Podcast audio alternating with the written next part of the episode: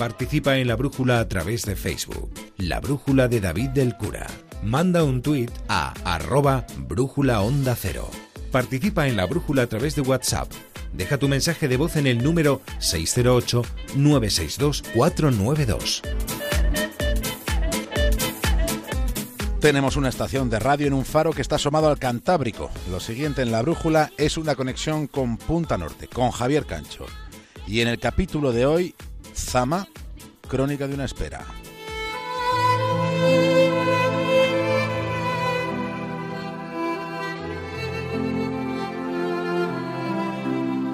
Es posible que haya algunos que consigan escaparse del hábito de esperar, pero la espera, pasarse la vida esperando, es el sino de los tiempos. Esperando a que llegue la noche para acabar la jornada laboral, esperando a que llegue el fin de semana, esperando a que vengan las vacaciones o esperando a encontrar un trabajo. Esperando, casi siempre esperando. Antonio Di Benedetto no llevaba una mala vida, no tenía un trabajo alienante, aunque trabajaba demasiado. Era periodista cada día y era escritor cuando podía. En uno de aquellos días de los años 50 decidió que iba a tomarse un tiempo, un mes, 30 días para poder escribir. Ese era el margen, la licencia que se daba a sí mismo para hacer lo que a sí mismo más le satisfacía. De joven, Antonio Di Benedetto había leído con ansia a Fyodor Dostoyevsky o a Luigi Pirandello. En uno de aquellos días de aquella década compleja, Antonio Di Benedetto resolvió encerrarse en una casa vacía. Básicamente había una ventana, una silla, una mesa y una máquina de escribir.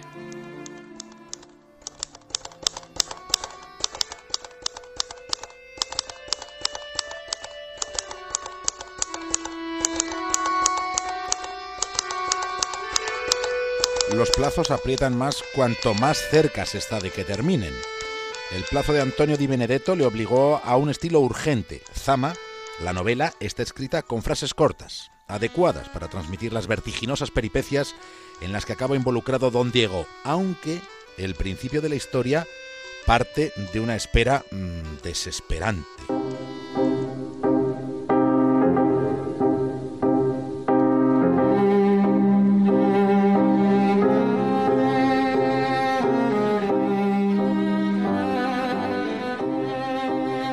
Diego de Zama es un funcionario de la corona española que a finales del siglo XVIII estaba destinado en Paraguay y llevaba allí demasiado tiempo. Permanecía como secuestrado por el destino que otros le habían asignado. Permanecía inmóvil en su propia vida, esperando una carta, aguardando una carta del rey, un salvoconducto que cuando el rey lo rubricase, lo haría sin siquiera ser consciente de lo que representaba ese garabato para él, para un hombre varado en una existencia hueca, en una vida alejada de aquello que don Diego seguía esperando. Se percibía a sí mismo estancado en aquel puesto de frontera y condicionado por sus propios pasos. Sentía que debía medir cada una de sus acciones para no entorpecer la decisión que alguien debía tomar por él. Pensaba que su situación era muy delicada, estando todo el tiempo a punto de conseguir lo que tanto ansiaba, que era poder regresar. Con ese objetivo presente casi a cada segundo, se ve forzado, pensaba él, a aceptar con sumisión cualquier tarea que le ordenaran los gobernadores. Los gobernadores que se van sucediendo, pasando delante de, sus narices, regresando a casa mientras él siempre se queda. Tenía la sensación de estar cautivo en una maraña burocrática en la que nadie jamás iba a reparar en la pulcritud de, de su hoja de servicios.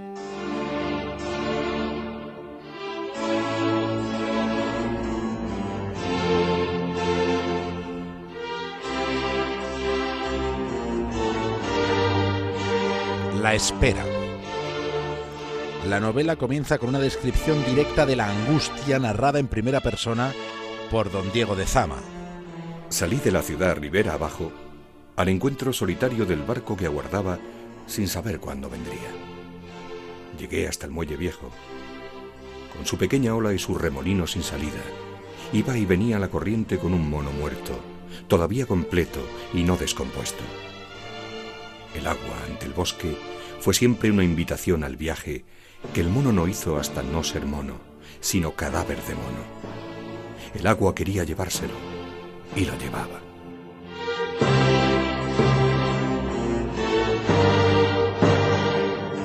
Mono había tenido que morir para finalmente poder navegar, para poder escapar. Esa era su visión, esa frustración estaba en su mirada y también estaba en su pensamiento.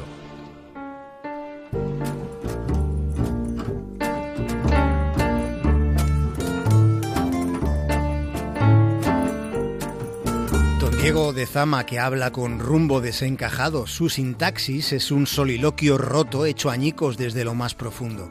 Sus palabras suenan antiguas, pero su exilio no puede ser más contemporáneo, tanto como pueda serlo la literatura de Kafka. Zama, el personaje de Di Benedetto, es un retrato referencial de la humanidad y de sus adentros. Ahí encontramos uno de los grandes méritos de, de Di Benedetto, que fue un escritor consagrado, pero quizá poco reconocido por el gran público a pesar de que autores formidables le admiraron. Jorge Luis Borges, por ejemplo, dijo sobre Di Benedetto que había escrito grandes páginas, páginas esenciales, que a él le habían emocionado. El enorme Roberto Bolaño mantuvo correspondencia con él porque le admiraba. En Zama hay un realismo crudo, intenso, incisivo. La crítica no solo le ha comparado con Kafka, también con Cortázar o con Sábato. Zama, acabo de de publicarse en inglés y la crítica británica empieza ahora a considerarla una obra maestra. Aquí en España al principio tampoco nos dimos demasiada cuenta. Di Benedetto pasó más de un lustro en Madrid. Es posible que alguno de ustedes se lo cruzara alguna vez por la calle. Aquí estuvo como exiliado y dicen que paseaba mucho. Al final se marchó de Argentina porque no quería que le mataran los matarifes de la dictadura. En su país había sido encarcelado y torturado por ejercer su profesión de periodista. Le arrestaron por algo que publicó. Fueron a detenerlo a su despacho del periódico de los Andes. Sufrió cuatro simulacros de fusilamiento con los que se divertían los oficiales de Videla. Al final, después de haber vivido dos años en Francia y, y seis en España, al final volvió a su país y en su país murió casi cuando acababa de regresar de su éxodo. Antonio Di Benedetto lo mató en la vida. El último empujón que le fulminó fue un derrame cerebral.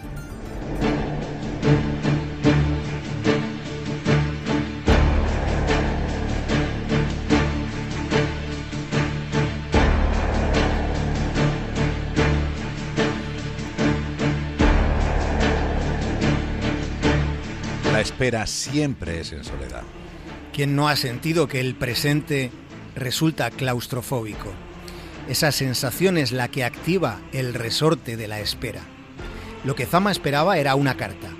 Desesperaba en el presente, esperando al futuro. Desperdiciaba su tiempo convencido de que el tiempo que vendría sería mejor que el que se le escapaba esperando, aguardando en el nuevo mundo, en un letargo viscoso, luchando por no emponzoñarse en un entorno pantanoso donde todos iban a lo suyo tratando de, sacar la cabeza en una época en la que el colonialismo español en las Américas había empezado a naufragar.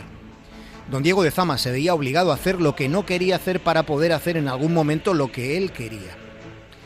Y así su vida transcurría como si fuese un paréntesis, sin percatarse de que aquel interludio estaba siendo su propia vida. Señora mía, mi Marta, el gobernador me dice que no falta mucho para mi partida. Don Diego de Sama. ¿A dónde esperas el trasladador? A la ciudad de Lerma.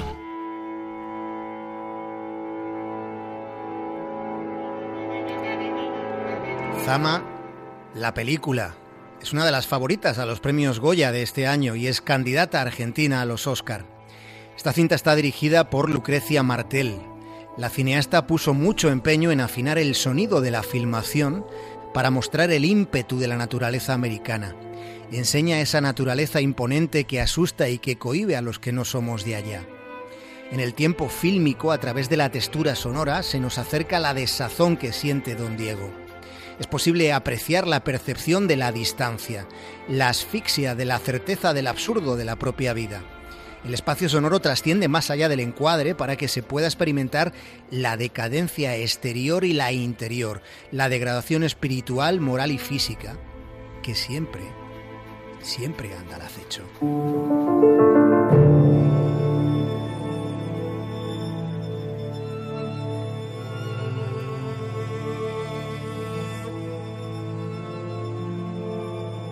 Doctor don Diego de Sama, el enérgico, el ejecutivo, el pacificador de indios, el que hizo justicia sin emplear la espada.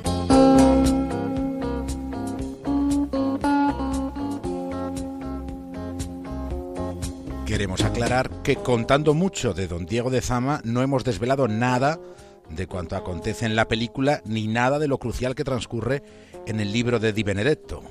A propósito del trabajo de la directora Lucrecia Martel, ella plantea algo interesante y creo que bastante contracorriente en unos cuantos ámbitos. Lo que plantea Martel es que cualquiera que intente resistir perece, fenece, claudica.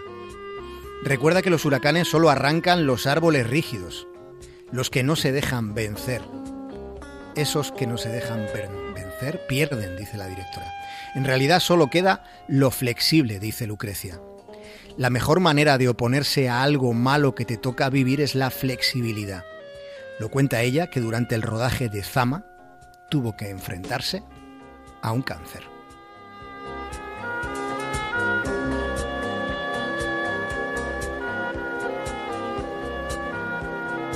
Proclama Lucrecia Martel que mutar es la acción más vital de cuantas puedan existir.